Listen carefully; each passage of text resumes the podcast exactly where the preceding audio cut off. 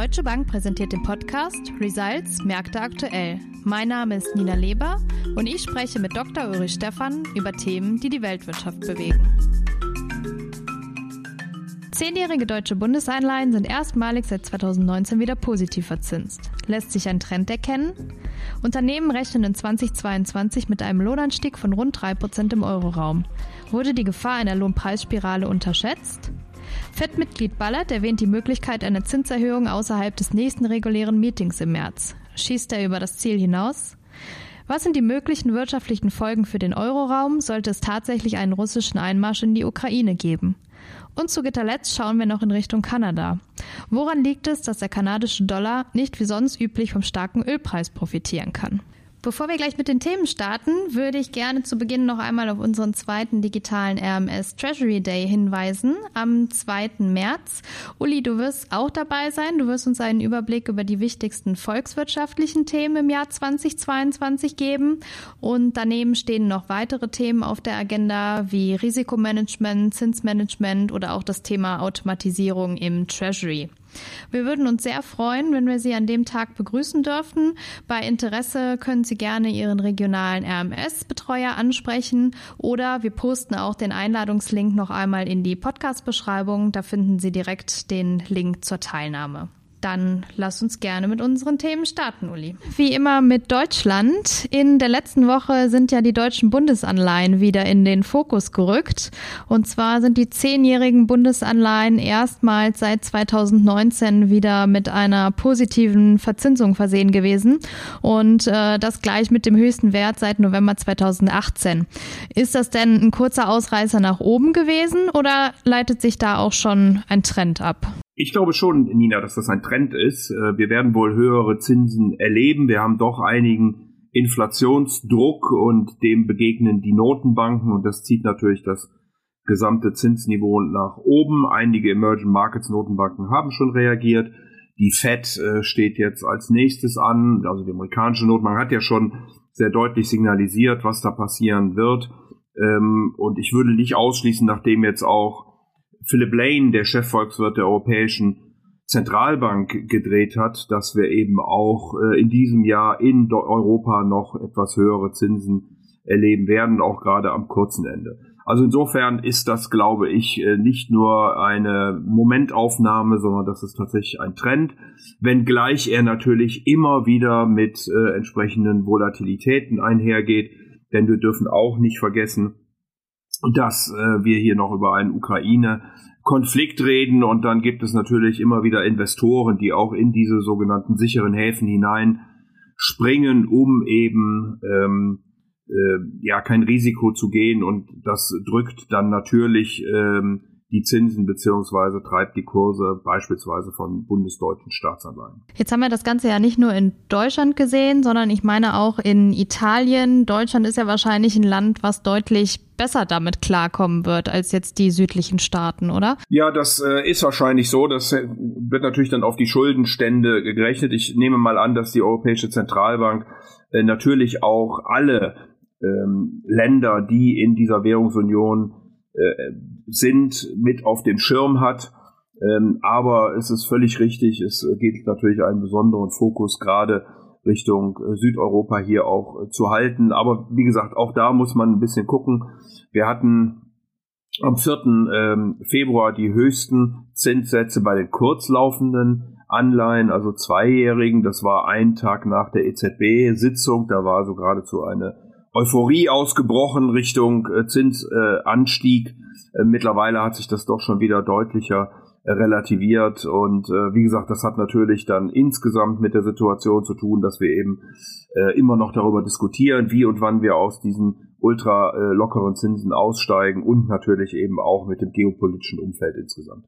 Ja, wir bleiben mal in Europa. In der letzten Folge hattest du es schon mal angesprochen, einmal die niedrige Arbeitslosenquote im Euroraum und eben auch die damit verbundene Gefahr des Lohndrucks. Ähm, die EZB hat in ihrer jüngsten Umfrage ähm, herausgefunden, dass Unternehmen für 2022 mit einem Lohnanstieg von rund drei Prozent rechnen. Zuvor sind es, meine ich, um die zwei Prozent gewesen. Jetzt möchte man ja denken, anfangs können die Unternehmen die gestiegenen Kosten sicherlich noch weitergeben. Aber neben den Lohnkosten steigen ja auch zum Beispiel die Energiepreise weiter deutlich an. Momentan ist die Kaufkraft der Haushalte ja noch relativ hoch, aber es ist ja davon auszugehen, dass die Inflation vermutlich weiter stärker ansteigen wird, als es die Löhne tun. Wie schätzt du denn die Risiken für die deutsche Wirtschaft dabei ein?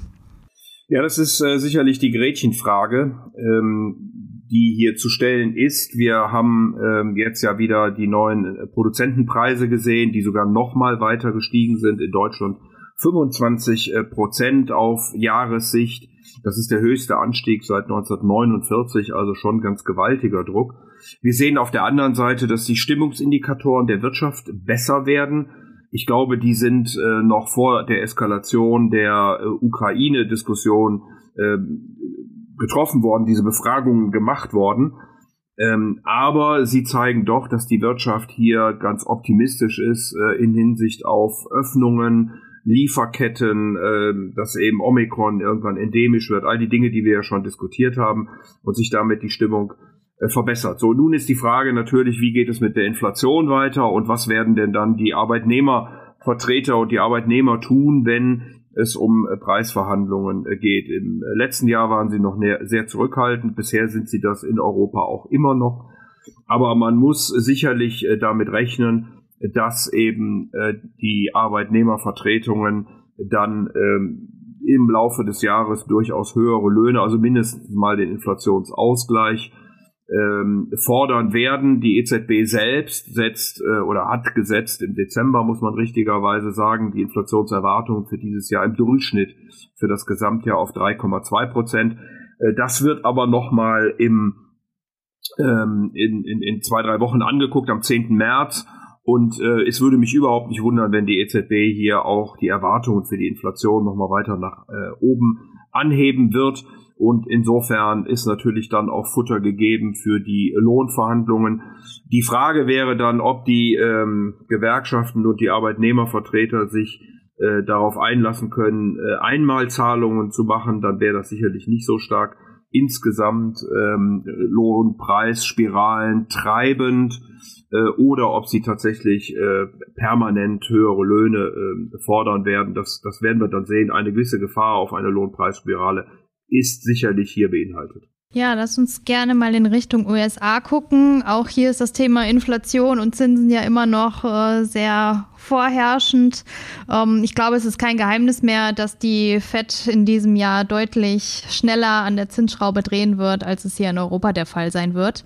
Ähm, zuletzt hat sich James Bullard, das ist der Chef des Fed-Bezirks in St. Louis, ähm, sehr überraschend feigenhaft geäußert. Und zwar hat er mal die Möglichkeit in den Raum gestellt, dass es ja auch eine Zinserhöhung außerhalb des nächsten regulären Meetings im März geben könnte. Ist dann in dem Interview wieder ein bisschen zurückgerudert. Allerdings hat man das schon im Euro-Dollar-Kurs gemerkt, dass es dem Dollar Rückenwind verliehen hat. Und auch die ähm, US Treasury sind danach unter Druck geraten. Ist denn die Lage in den USA wirklich so ernst, dass das in Erwägung gezogen werden könnte? Oder ist das vielleicht auch ein bisschen übers Ziel hinausgeschossen?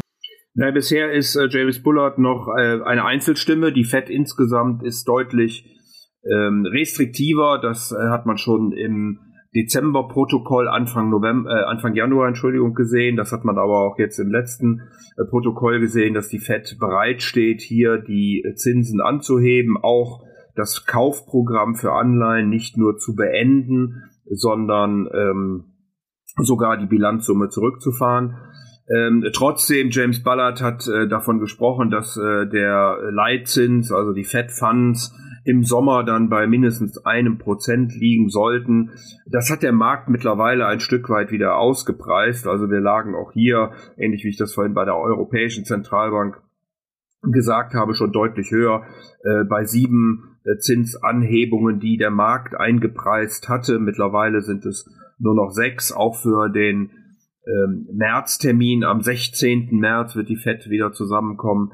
Äh, war ähm, der Markt mal von 50 Basispunkten ausgegangen, also quasi im doppelten Zinsschritt. Äh, das ist mittlerweile auch wieder rausgepreist, also nur noch 15 Prozent äh, erwarten hier einen so großen Zinsschritt. Insofern scheint äh, man doch etwas übertrieben zu haben. Das Pendel ist sozusagen von der einen in die andere Richtung äh, geschwenkt ähm, und jetzt äh, kommt man doch zu einem normalen Pfad. Ähm, jemand drückte so nett aus, die Fett wird äh, jetzt zuerst mal anfangen zu laufen und nicht sofort rennen. Äh, da ist wahrscheinlich etwas dran, äh, aber auch hier besteht die Gefahr. Äh, Nina, keine Frage, denn ähm, wir sehen doch, dass die Inflation, was ähm, den Konsumerpreis angeht, über sieben Prozent liegt und auch was PCE angeht, also da geht man sozusagen von den Businesses aus, was die so verkaufen und das ist das Maß, was die FED anguckt, kommt diese Woche auch wieder, ähm, war schon 4,8, wird sogar noch ein, äh, 5,8, Entschuldigung, wird sogar noch ein Tick höher erwartet, also da ist schon gewaltig Inflationsdruck in der äh, in Amerika vorhanden und die Fed wird darauf reagieren. Ähm, es gibt Analysten, die glauben, dass es neun äh, Zinsschritte geben wird. Äh, der Markt, wie gesagt, im Moment äh, sechs. Ich persönlich bin eher beim Markt äh, und glaube, dass die Fed da nicht übertreiben wird. Äh, sie wird sich ja auch mit Hinblick auf die Ukraine und einem möglichen Energieschock überlegen müssen, ob sie dann äh, gegen die Inflation oder gegen die schwächere Konjunktur vorgehen äh, möchte.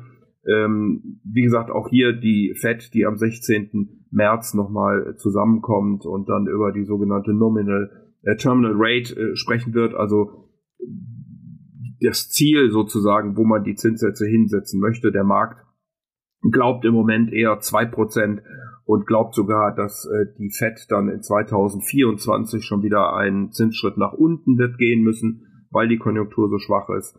Ähm, die FED selbst äh, prognostiziert im Moment zweieinhalb Prozent. Es würde mich nicht wundern, wenn sie äh, am 16. sogar noch mal ein Stück weit äh, raufgehen würde mit, mit dieser Erwartung. Und äh, insofern haben wir sicherlich relativ gutes Wachstum, auch in den USA, aber wie gesagt eben verbunden mit, mit doch einigem Inflationsdruck, gegen den die FED sich dann stemmen wird. Und die große Frage ist, äh, wie schnell, wie energisch wird sie das tun? Nochmal, ich bin der Meinung, dass sie das trotzdem mit einer gewissen Vorsicht machen wird.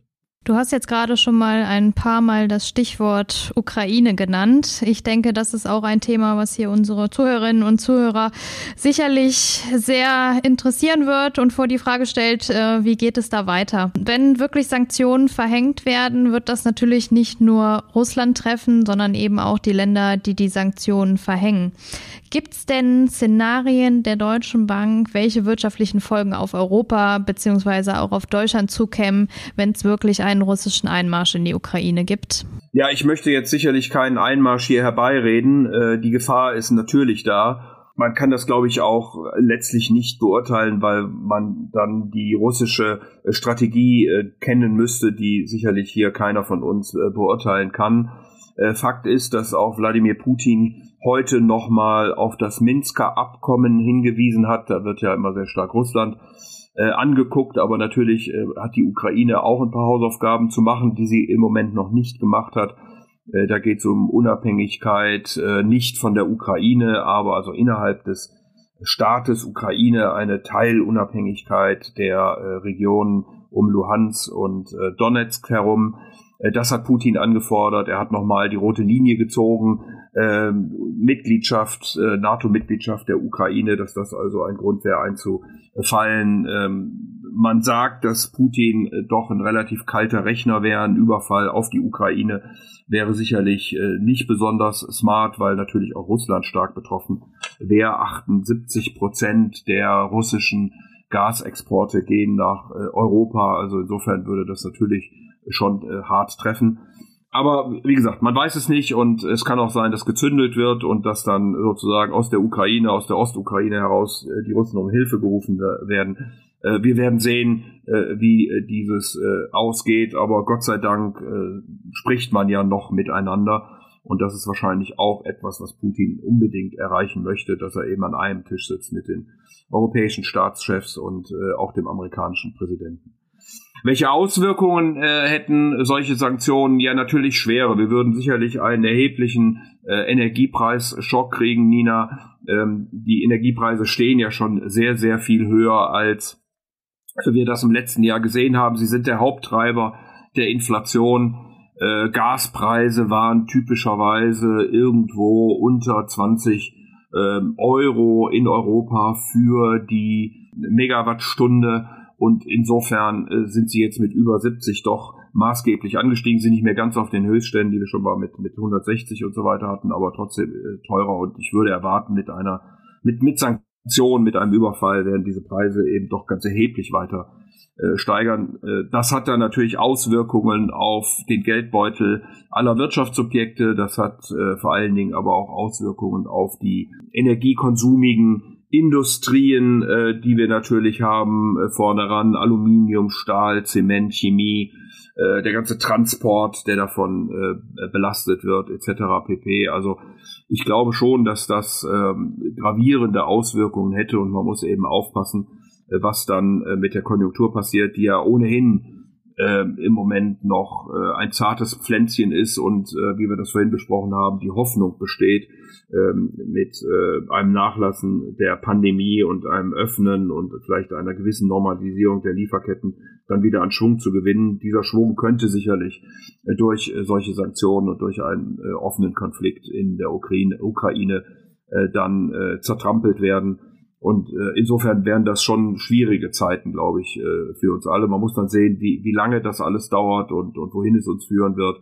Wie gesagt, das ist sehr, sehr schwierig, da jetzt eine Prognose äh, zu machen, aber äh, das äh, ist ohne Zweifel, dass diese äh, Sanktionen für beide Seiten eine schwere Belastung äh, wären. Ganz nebenbei auch für die Amerikaner. Äh, hier beklagen sich auch die Bürger über die hohe Inflation. Auch da würde der Energiepreisschock sicherlich äh, Wellen schlagen.